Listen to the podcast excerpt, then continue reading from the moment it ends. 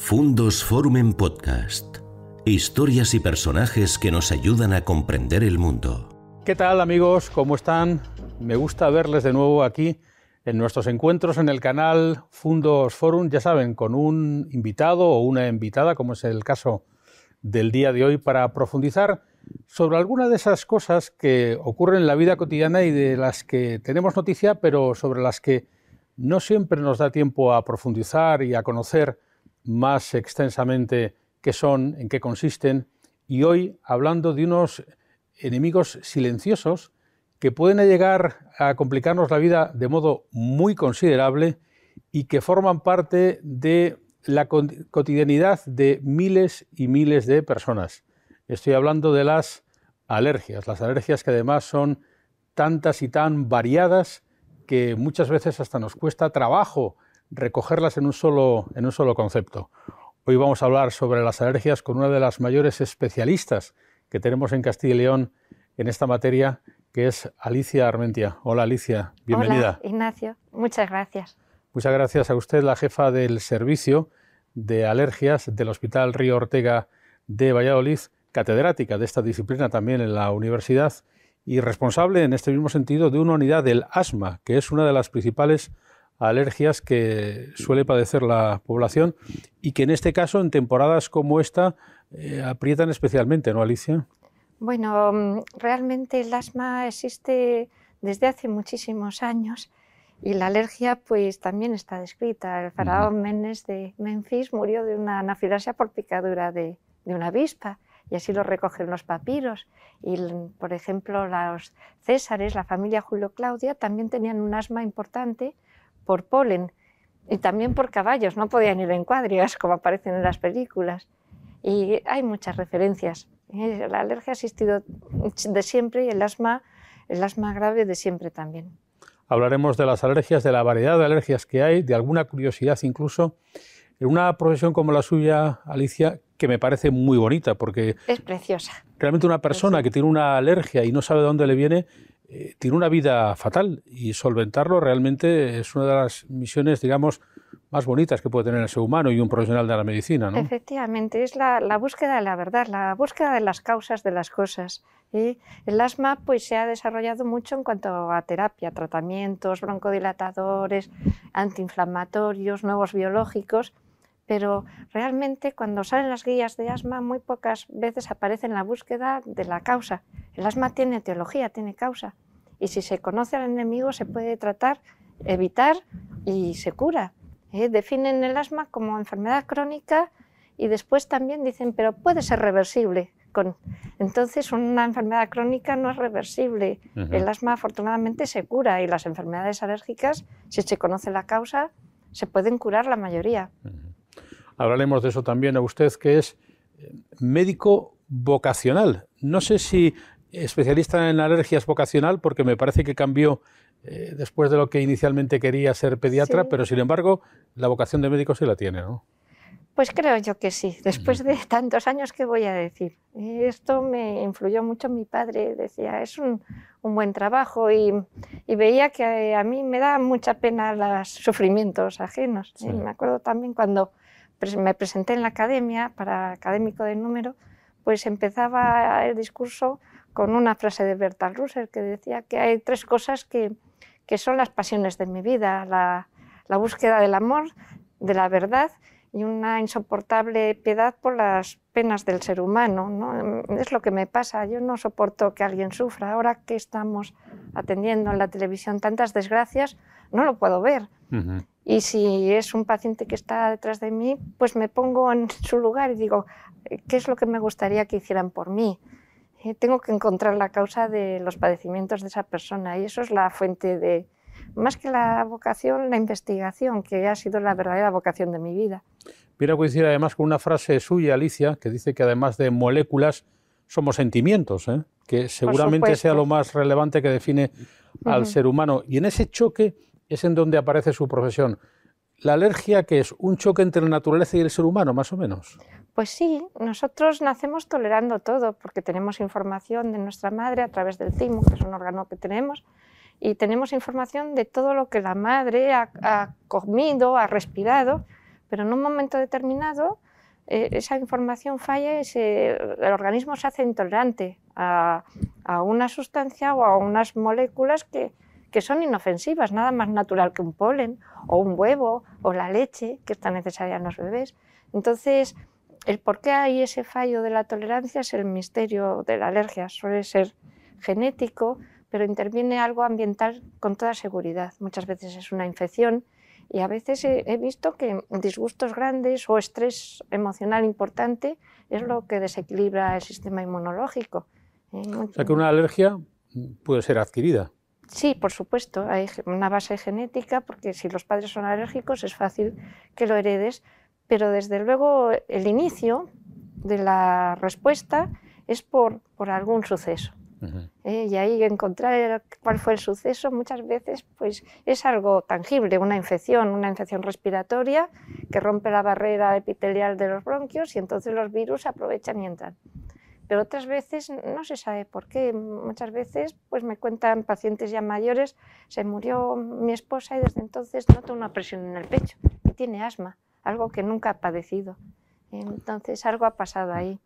Además ustedes son eh, hormiguitas de la investigación para llegar a describir alergias difíciles. Por ejemplo, ¿vivir al lado de la catedral da alergia? Puede darlo. ¿Y eso cómo es? Pues eso fue un artículo que publicamos hace años en New England, que es una revista pues, con un índice de impacto alto, más que el Nature, que, que también es una buenísima revista. Y mm, fue anecdótico. Hicimos una carta al director porque habíamos atendido a una paciente que sabíamos que era alergia a huevo y que vivía muy cerca de la catedral. Entonces la limpiaron, en una catedral del siglo XV estaba muy sucio y la limpiaron, la catedral de Valladolid de Juan de Herrera, y con chorros de arena. Y entonces esta mujer tuvo una crisis asmática gravísima se llenó de dermatitis.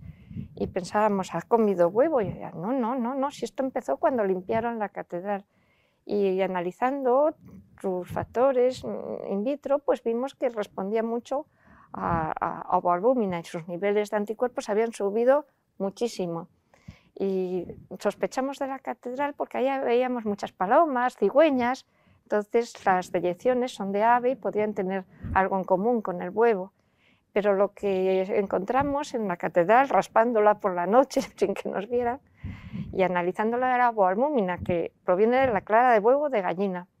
Entonces pensamos que era una gallina en la catedral y eh, estudiando textos de arte, de arte antiguo, encontramos que em, eh, muchas veces se patinaban las piedras de edificios importantes con huevo y con colágeno, con el fin de que las piedras no fueran atacadas por hongos, porque creemos que las piedras se rompen con las heladas o los fríos, pero son los hongos los que la destruyen y los líquenes. Entonces esa patina lo impedía y así lo tenía, por ejemplo, el acueducto de Segovia, eh, asilos, también está llena de huevo.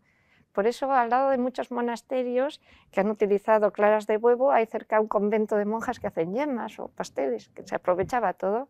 ¿eh? Y eso aparece en Chancillería, en muchos em, escritos antiguos de lo que se ha utilizado, no solamente de traviesas, clavos, pues aparecen los huevos. O sea que es algo que se utilizaba desde siempre y que no lo habíamos apreciado. Me imagino que los técnicos de arte y los, em, los que construyen edificios lo saben. ¿eh? Es curioso que además esta sustancia, el huevo, mantuviera sus propiedades a lo largo del tiempo. Estamos hablando de varios. Claro, eso era lo extraño. Eso era lo extraño. Y de hecho, cuando lo enviamos no nos creyeron. Ah. Así un grupito de españoles diciendo esta barbaridad, pues nada, nos lo devolvieron enseguida. Pero tuvimos la suerte que ese mismo año, Craig, en el Nature, publicó un artículo de que había encontrado leche en vasos de la edad de, piedra, perdón, de la edad de hierro. Entonces, eh, pues se nos ocurrió escribir otra vez a Jeffrey. Michael Jeffrey era el editor al que habíamos invitado. Digo, va publicado esto, igual ustedes han creído enseguida a este investigador, ¿por qué no nos creen a nosotros? Que la edad de hierro es mucho, muy anterior, al siglo XV. Y entonces lo reconsideraron y lo publicaron lo publicaron al final. Bueno, no me sorprende tanto porque creo que había un trilobites o algo así que vivía en el hall de la Facultad de Medicina de la universidad, que también hacía algo parecido, era alérgico y nadie lo, y nadie lo sabía, y causaba daños a algunas de las personas que trabajaban allí, ¿no? Bueno, hay una neumonitis por hipersensibilidad, que es una lesión de hipersensibilidad pulmonar, que causa unos síntomas muy parecidos a la gripe. Todo se diagnostica muy poco. Y sobre todo, pues antes que había trabajadores del esparto para hacer las escayolas tenían una estipatosis que era una neumonitis por el esparto y en concreto por un hongo que crecía dentro que era el aspergillus o los músicos que tocan las trompetas y tal pues crean un biofil dentro del instrumento y entonces ahí crecen gérmenes que provocaban la neumonitis en este caso lo que yo estaba esperando a la entrada de la clase que siempre llego demasiado pronto y había un señor puliendo el suelo de la facultad y empezó a toser. Yo digo, ¿está usted mal? Y dice, pues me acaban de ingresar y yo, mire, cuando he hecho esto el cristalizador, que era un producto para brillantar, me pongo la careta, la FP3, antes de que ocurriera esto de la COVID. Y así, pero yo no sé qué pasa, que me pongo fatal, con fiebre. Y entonces mirando, solamente mirando el suelo, vi que había unas estructuras que me parecían conchas. Y hay una neumonitis por hipersensibilidad, que es la enfermedad del nácar, que la tenían sobre todo mujeres que hacían botones. Ahora los botones ya casi no se hacen de nácar, se hacen de plástico, pero sí que está descrito desde hacía tiempo. Y digo, a ver si es que queda nácar, que es una proteína del, del bivalvo que, que es alergénica. Y entonces, pues con el doctor Galloso, que es un magnífico histólogo de la universidad, y yo fuimos con un martillito y cortamos un trozo del suelo, con gran disgusto de, de las autoridades, pero vamos, hicimos un extracto y vimos que efectivamente había proteínas de bivalvo. Entonces era un bivalvo que, que vivió hace 80 millones de años en el Cretácico, eh, que se llamaba Ipurites, y que, o rudistas también les llaman también, que son unos mejillones grandes acabados en círculo y que son utilizados para hacer suelos, sobre todo instituciones, porque son suelos durísimos y quedan muy bonitos.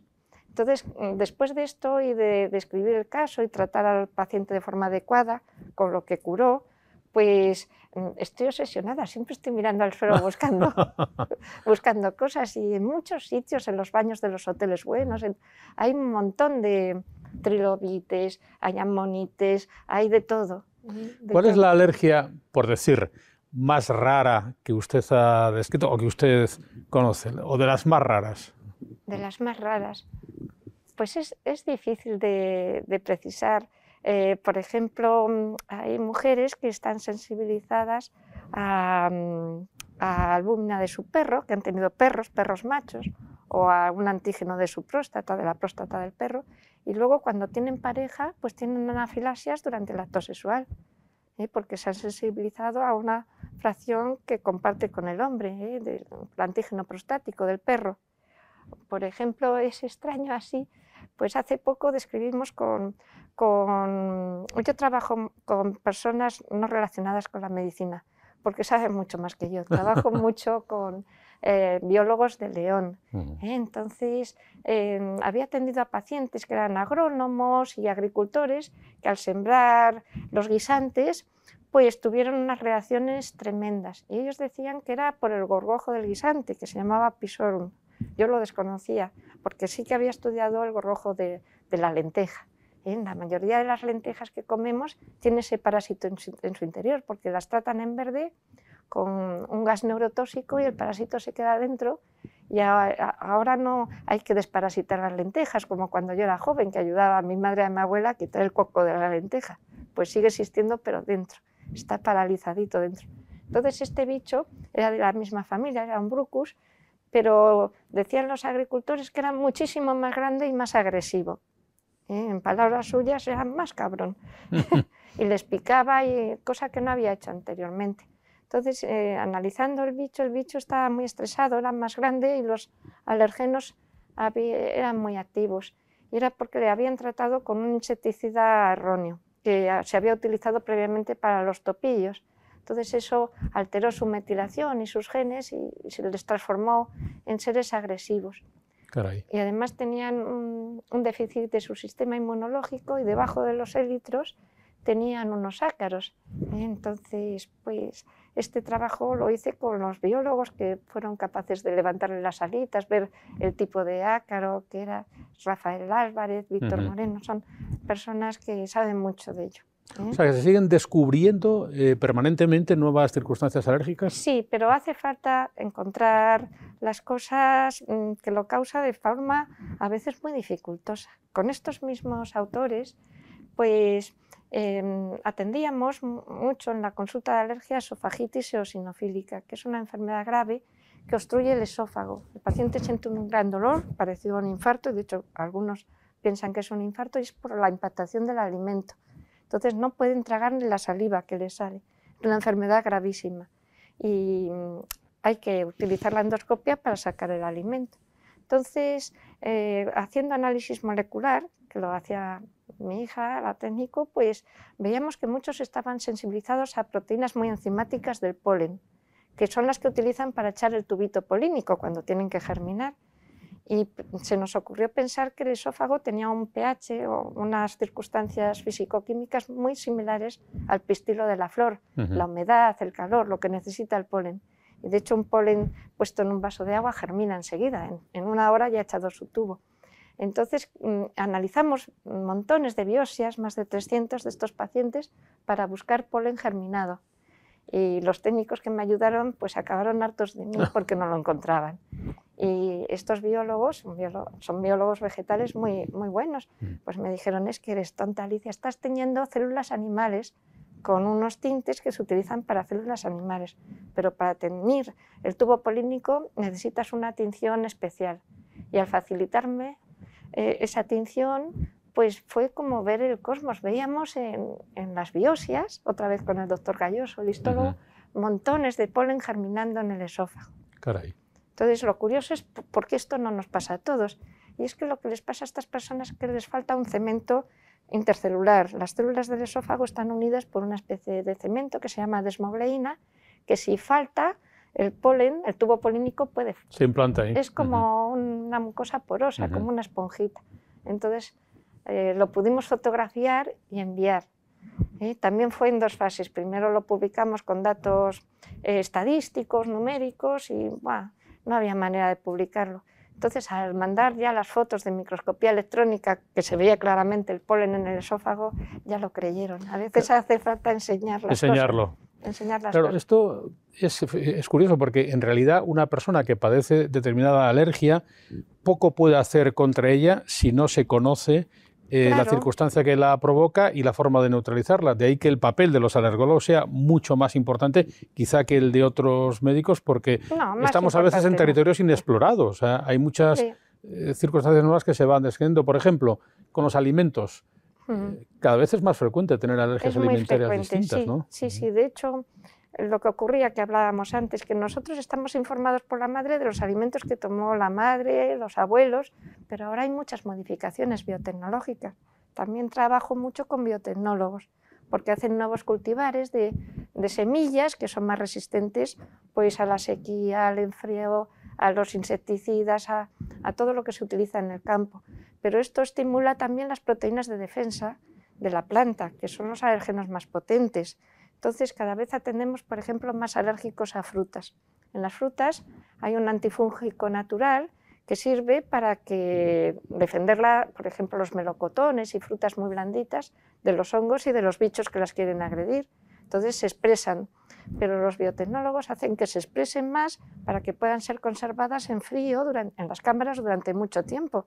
Antes un tomate en la nevera se nos picaba enseguida, ahora está fragante y pasan los días. Eso es porque son modificados ¿eh? biotecnológicamente. Y la biotecnología es esencial porque si no nos moriríamos de hambre, pero también crea nuevos alergenos. Entonces hay una cooperación entre nosotros, nos envían muestras de semillas, las analizamos a ver si eso pues hace daño. También la FDA americana lo hace. ¿eh? Todos los fármacos, todo alimento nuevo. Luego, debido a la globalización, pues estamos comiendo cosas que no habíamos comido. ¿eh? Las frutas tropicales tan raras. La pitahaya, el canestén, la guayaba, son cosas que no habíamos comido. ¿Y se puede decir que hay alergias o factores alérgicos que afecten a muy pocas personas del singular, es decir, que sean casos muy excepcionales, que, Sí, por supuesto. hay- que tienen pocas personas, que tienen 10, 12 personas en España. Sí, hombre, suele, cuando una sustancia se comporta como alergeno, suele afectar a más gente. Lo que pasa es que hay alergenos recónditos, alergenos ocultos, que son dificilísimos de encontrar. Por ejemplo, las patatas, pues ahora eh, introdujeron un gen de bacalao del Báltico para que no se pusieran negras en las cámaras, porque ese gen eh, es un gen que estimula al, al organismo que lo recibe a aguantar altas temperaturas, como el bacalao. Entonces, claro, ¿cómo saber que, que ese alergeno existe en la patata? Hasta que no lo lees, no lo sabes. Son un alergeno de- muy oculto. ¿eh? Y puede llegar a producir claro, ¿eh? desajustes alérgicos. También, por supuesto. O mm, mismamente había personas que dormían por la noche y tenían anafilasias. Y entonces sospechamos de- del colchón, porque hay colchón de látex, el látex es un alergeno potente. Y no, no, no, tiene que ver las almohadas. Entonces hay almohadas que tienen soja o tienen aloe, productos vegetales que son alergénicos. Las drogas. ¿eh? Mm, Pues una joven técnico a los 18 años trabajaba en farmacología clínica, en toxicología, y me preguntó, pues, ¿por qué las drogas, si es un producto vegetal, no da alergia? Y yo digo, bueno, pues porque son productos que son tóxicos, ¿eh? son drogas de abuso ilícitas y son tóxicos. Y me dijo, también es tóxico el veneno de avispa y vaya alergia que da. Entonces ahí está, los jóvenes saben muchas veces la verdad de forma intuitiva y hay que que hacerles usted- mucho caso. Creo que usted, Alicia, ha investigado bastante sobre la avispa, ¿no? Sí, sí, sí. y sabe mucho de ella. ¿Puede llegar a ser muy ¿no? agresiva, muy ofensiva? Bueno, las avispas hay de muchos géneros. Hay avispas que no son sociales, que viven solas, solteras, y entonces no desarrollan agresividad. Pero si son sociales y ya viven en, eh, en colmenas o en los nidos que fabrican, se vuelven agresivas. ¿eh? Se les ve en el ojo, que forman- cambia el ojo de ser redondito a tener forma de habichuela. Y entonces ya sabemos que, que puede picar. Un ojo más atávico, más, Sí, más sí, es asesino, más atacante. el reino de Ujú. las a- Pero es que si no existiera avispas y abejas y menóteros, las flores no se polinizarían y no tendríamos ni frutas ni cultivos. Son Claro. seres totalmente necesarios. Eh, en cuanto a las, a las drogas, eso sí que podemos evitarlo dentro de lo que cabe. Y de hecho, pues, mm, pues el estudio en drogodependientes, que fueron muy generosos, muy generosos, porque se prestaron a hacer estudios con ellos. Son personas que muy pocas veces se les hace caso, se les culpa de lo que les pasa, como si ellos Ujú. hubieran tenido toda la culpa y no es así. Pues se prestaron a hacer el estudio y gracias a ellos patentamos extractos que podían detectar una reacción adversa en el quirófano por una anestesia derivada del opio, que la- los heroinómanos pues lo detectaban, claro, o de la cocaína, como los anestésicos locales. Entonces todo puede encontrarse un alergeno si lo buscas de, de forma adecuada, lo que pasa que es muy difícil, muchas veces es muy difícil, pero ahí ¿Cuál- está la gracia. ¿Cuál sería eh, en Castilla y León, en nuestro entorno, en España, en nuestro entorno occidental, el tipo de alergia más frecuente, aquel que Mm. impacta más sobre la población? Pues sin duda alguna la alergia al polen. El polen, en concreto el polen de gramíneas, que es el césped común, no solo el cultivado, pues afecta pues, a la mayoría de personas en España, 7 millones Siete de millones. alérgicos o asmáticos graves por polen y en Europa muchos millones. Eso origina unas pérdidas económicas tremendas. El, el gasto, que también se puede medir desde el punto de vista de la medicina preventiva, de no descubrir el alergeno o no tratar la alergia, es de 24 millones de días saludables perdidos. Y esto, pues, por paciente sería unos 3.000 euros al año. Caray. Entonces, no solamente es necesario diagnosticarlo por el bien del paciente para que se cure y tenga mejor calidad de vida, sino porque genera mucho absentismo laboral, no pueden atender a los hijos, o mismamente una rinitis, que parece una rinitis alérgica, parece poca cosa, pero un estornudo en el volante son 14 segundos de pérdida del control y causa pues, accidentes importantes. ¿Y la letalidad de las alergias? ¿Una alergia puede llegar a ser mortal? Por supuesto, las anafilasias, un gran porcentaje mueren. Y la mayor causa de anafilasia son los fármacos, que tomamos con, con mucha soltura. con liberalidad. ¿eh? Analgésicos, pues tomamos todos, sin prescripción médica, o antibióticos, y son la mayor causa de anafilasia sin muerte, mucho más que las vacunas, a las que tenemos más miedo. ¿eh? Entonces, eh, desde luego que las causas de alergia son infinitas, pero afortunadamente cada vez están más delimitadas. Bueno, es curioso porque usted es catedrática en la universidad de esta especialidad, de la especialidad de alergias, pero cuando usted hacía la carrera, la especialidad no existía. Digamos que es relativamente moderna la práctica médica y... Sí, sí, yo fui la segunda armada de residentes. ¿Eh? Realmente me llamó ya un poquito la atención porque una vez mm, bebiendo cortitos de cerveza tuve una reacción importante. Me sensibilicé a la malta con una amiga. Eh, entonces mm, ya me llamó la atención, ¿no? Pero después lo que yo iba a ser pediatra, que me gustan mucho los niños, pero me da pena porque una compañera mía también quería ser y no quería pisarla. Y vi a un compañero que es el hijo del doctor Subiza, que es famoso en Madrid. Eh, pues que subía al estrado antes que yo y le daban alergia y dio muchos saltos, pero saltos. Y una alegría. ¿Y usted no sabía lo que era alergia? Más o menos. Yo, vamos, intuía la reacción adversa a una sustancia, pues eso, con un alergeno. Pero esa alegría causada por este compañero, digo, esto debe ser muy bueno. Y digo, pues una de estas también. Y se lo pidió. Entonces empecé a, a ser alergóloga y vamos, ha sido el mayor acierto de mi vida porque es una especialidad que es muy transversal, o sea que estudiamos dermatología, respiratorio, torrino, mm, mm, niños, pediatras, ahora lo que atiendo más son niños, el 80% de mi consulta, al final he sido pediatra de otra manera. Por lo que veo pasan de la tecnología de los alimentos a la química, pasando por las alfombras o por, por los tejidos. En todo, realidad, todo, todo, puede ser un factor. en cuanto te metes a estudiarlo es, es, maravilloso, es muy bonito. Y luego hay que saber bastante de entomología, de botánica, las clasificaciones del linneo, de todos los bichos, dónde están colocados, las reactividades cruzadas entre unos y otros. Y ahora estamos estudiando, por ejemplo, eh, si es útil la leche de dromedaria en personas alérgicas a la leche de vaca, porque la dromedaria no es un rumiante, entonces, en el Sáhara, pues no hay vacas, obviamente, porque no hay pastos y muchos niños se crían con leche de camella y es muy sana y no tiene beta-lactoglobulina, es lo que hemos podido encontrar. Entonces, para los niños alérgicos a esa proteína, pues es una opción. Entonces, todo lo que se estudie, bueno, nos hemos estudiado todos los camélidos, de dónde provienen, porque y que explica también por qué hay llamas, guanacos y vicuñas en América del Sur, porque estuvieron unidos, ¿no? Te quería preguntar... Se puede eh, saber muchas cosas. Hay que saber, efectivamente, afecta a todo y a la cotidianidad de las personas también, dice usted, por ejemplo, mucho el pan, pero también la leche ha incurrido últimamente en un cierto descrédito, porque es verdad que se le achacan algunos males que antes no, no se le achacaban. ¿Cuánto de cierto hay de esto y cuánto de moda para la comercialización de otro tipo de productos que no son leche y que podrían ser presentados pues como tal? Pues hay mucha moda. La leche sigue siendo muy sana.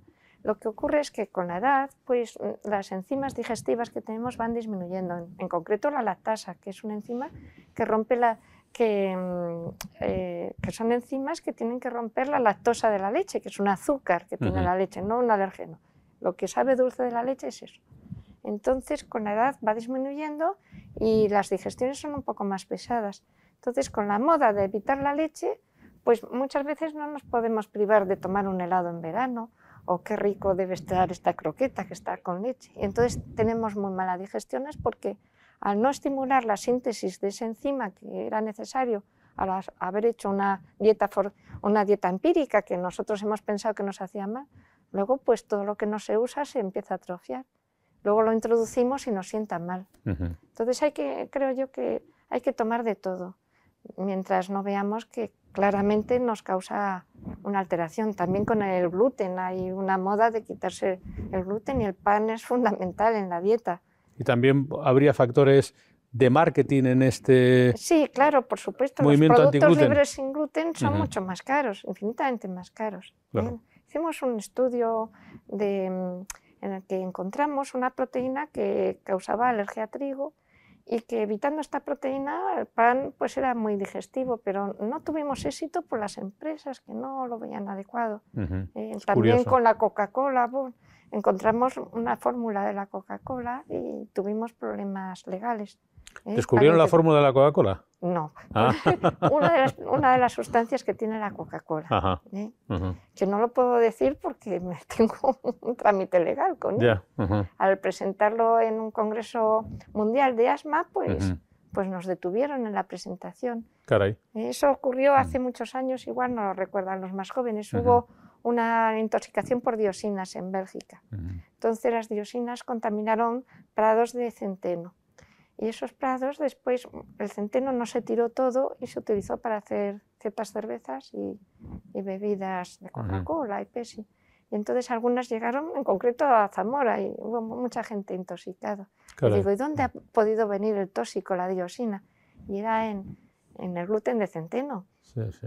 que es el jarabe de glucosa que dicen se saca de cereales muchas Ujú. veces. Entonces son cosas que si intentas publicar chocas con la industria. No, Claro. es co- las cosas escritas igual que las dichas, pues son como flechas que nunca sabes dónde van a parar Sí, y que te pueden hacer daño finalmente, aunque Sí. tú lo hagas con buena intención, está puedes dañar claro. a otras personas sin querer. ¿Cuál sería el nivel de atención que una persona que padece alergias tiene en Castilla y León? Porque eh, realmente unidades de atención a las alergias no hay en todos No, los, los No, no, hospitales. nosotros somos el único centro de referencia. Ujú. para las Luego, eh, pues, mm, pues hay personas que también, sobre todo pediatras, que hacen unos másteres de dos años y que hacen una subespecialización en alergia pediátrica, ¿eh? que también. Y, mm, y entonces, pues, mm, recogemos a toda la población, atendemos unos 9.000 enfermos nuevos al año, Caray. más todas las revisiones. Pero no tenemos mucha lista de espera, la verdad. Porque hay alergias que son para siempre, muchas de ellas son sistemáticas. Hombre, el hay que paciente convivir tiene con que ellas. saberlo, sí, Claro. que es alérgico, pero gracias a la inmunoterapia, pues es la medida que altera la, mm, la marcha natural de la enfermedad, que es el empeoramiento. En un niño, por ejemplo, alérgico al huevo, tiene un 80% de posibilidades de tener asma por polen a los Ujú. 5 años. Pero si tú en ese momento realizas una inmunoterapia oral con huevo, que es darle muy poquito a poco el huevo hasta que lo tolere, no se desarrolla la siguiente fase de la enfermedad. Entonces la inmunoterapia, ya sea con alimentos o con alergenos, con polen, con ácaros, es muy eficaz. ¿eh? En los apicultores que hablábamos antes, la inmunoterapia con veneno de abeja, pues tiene un 99% de, de curación total. O sea, la Ujú. mayoría de las enfermedades alérgicas afortunadamente se curan. Para eso estamos. Es usted además eh, de profesional de la medicina, responsable de esta unidad en el Río Ortega, es usted madre y además es una persona de familia y como mujer le quiero preguntar cómo se compatibilizan ambas cosas, porque hay veces que esta sociedad es un poco alérgica a la integración de la profesional de la Claro. medicina o de cualquier otra en la vida cotidiana. Eso es complicado, ¿no? Muy complicado. Mire, yo soy una de las 800.000 sanitarias mujeres que hay en España. Y, y entonces todas nosotras pues tenemos que compaginar nuestra labor asistencial con el trabajo en casa. Afortunadamente las cosas han ido cambiando y tenemos parejas que nos ayudan. Yo sin mi familia no hubiese podido hacer nada, eh, más con una familia numerosa, con tres niñas, con un perro, con mis padres, eh, bueno, mi padre estuvo muy enfermo y con una niña que tengo también grave. Entonces, eh, si no es con apoyo de la familia, de tu esposo, no puedes hacer nada, no puedes hacer nada. Bueno, usted se entretiene además eh, dibujando e ilustrando libros, que entiendo que en su caso es un, eh, es un hobby. ¿eh? Sí, Tengo aquí, por ejemplo, el libro que acaban de publicar sobre las rutas a Compostela, que usted Sí. ilustra y que escribe el doctor José María Airos, sí, ¿eh? es mi compañero y amigo. su compañero. Y bueno, creo que esta afición a ilustrar le viene cuando de pequeña su padre le regalaba los cómics de Tintín como premio un poco de fin de curso, pero también como forma de, de conocer sí. el mundo, ¿no? Sí, mi padre era, bueno, era gerente de una pequeña empresa y era un hombre muy inquieto. ¿eh? Y de hecho me sacó adelante gracias a su inquietud y a un inmenso cansancio, porque viajaba mucho. Y me da, me da pena, porque venía, iba con un trajeado como usted, bien puesto para sus clientes, en medio de terruños, desérticos de Castilla.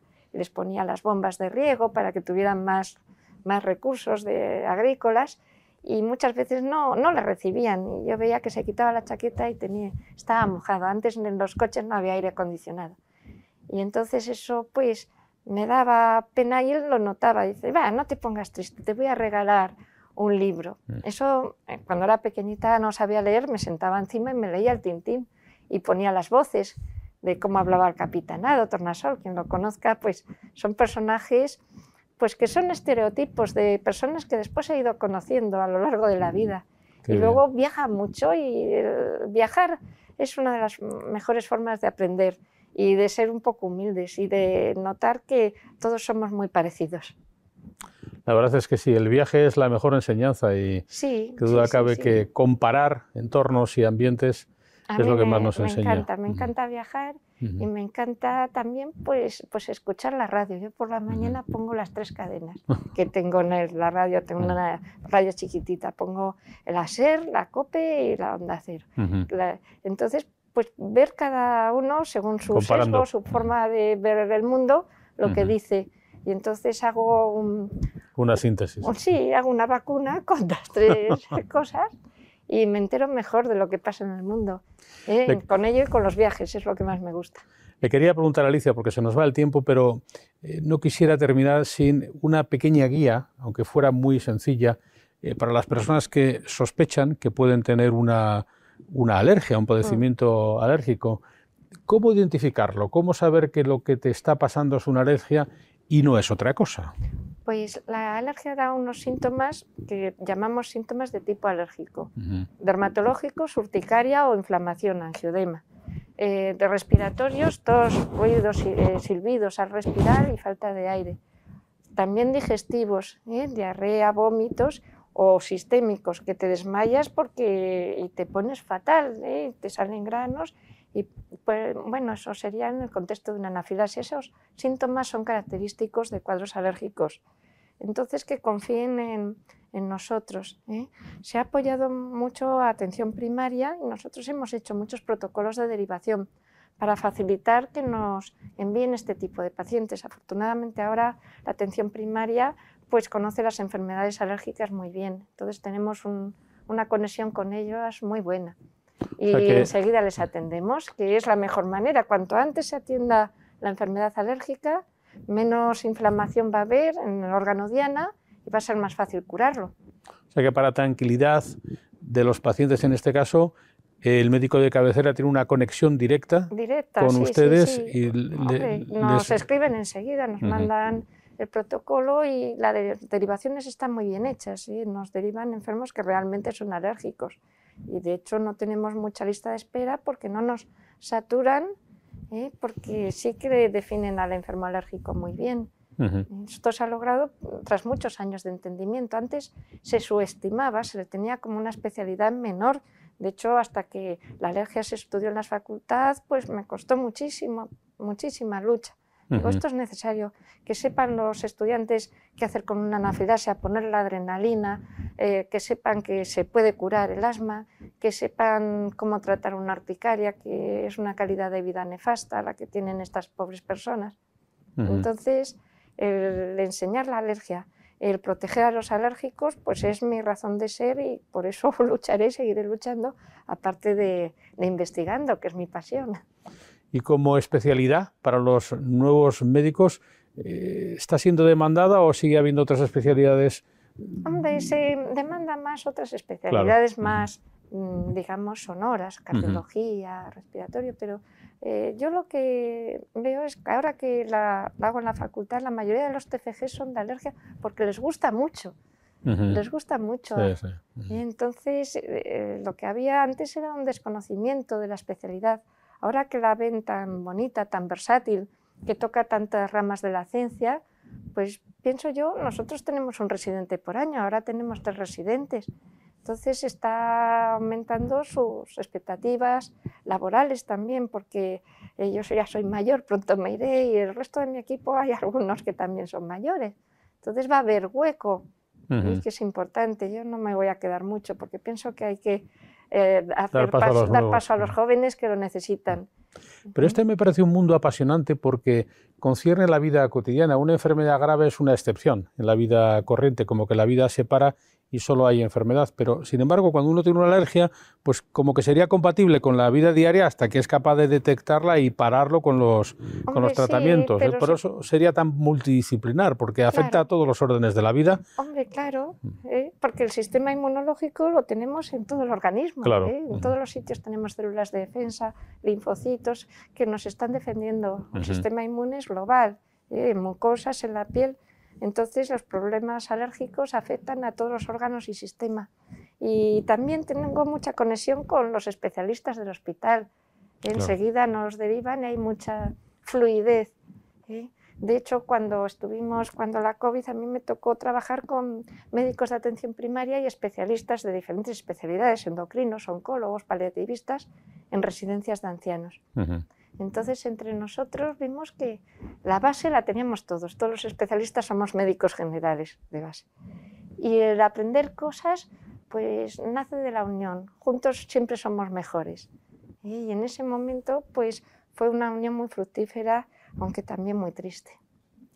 Pues me parece apasionante, la verdad, y creo que mm, en este tiempo en el que compartimos experiencias nuevas y nos gusta mucho hablar de ciencia, eh, probablemente de las charlas que hemos tenido de mayor aplicación de la ciencia sea la que acabamos de sostener con Alicia Armentia, pues porque realmente es como la aplicación cotidiana del conocimiento científico permanentemente escudriñando, porque están ustedes buscando constantemente... como detectives. Eso es, como detectives.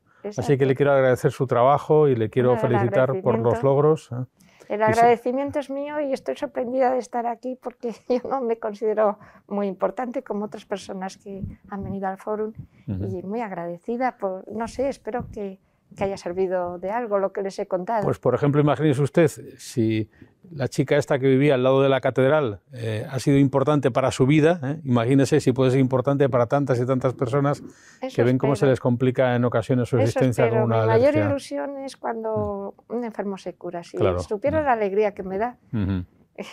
y que te respete, pues te vuelcas en el paciente. nosotros también tenemos nuestro corazoncito, entonces cuando no nos hacen caso, no notamos aprecio, pues, pues claro, es más difícil, pero tenemos que curar a todos, por supuesto, o intentarlo. Pues doctora Armentia, muchísimas gracias por habernos acompañado en este encuentro en el canal Fundos Forum y ánimo. Ha sido un placer. Para perseverar en una tarea científica tan interesante y de tanta aplicación en la vida cotidiana de las personas. Y ustedes agradecerles también la atención en este rato de charla y convocarles para una próxima oportunidad aquí, en nuestro canal Fundos Forum. Gracias por escuchar Fundos Forum en podcast. Tenemos muchas más historias y personajes que descubrir juntos.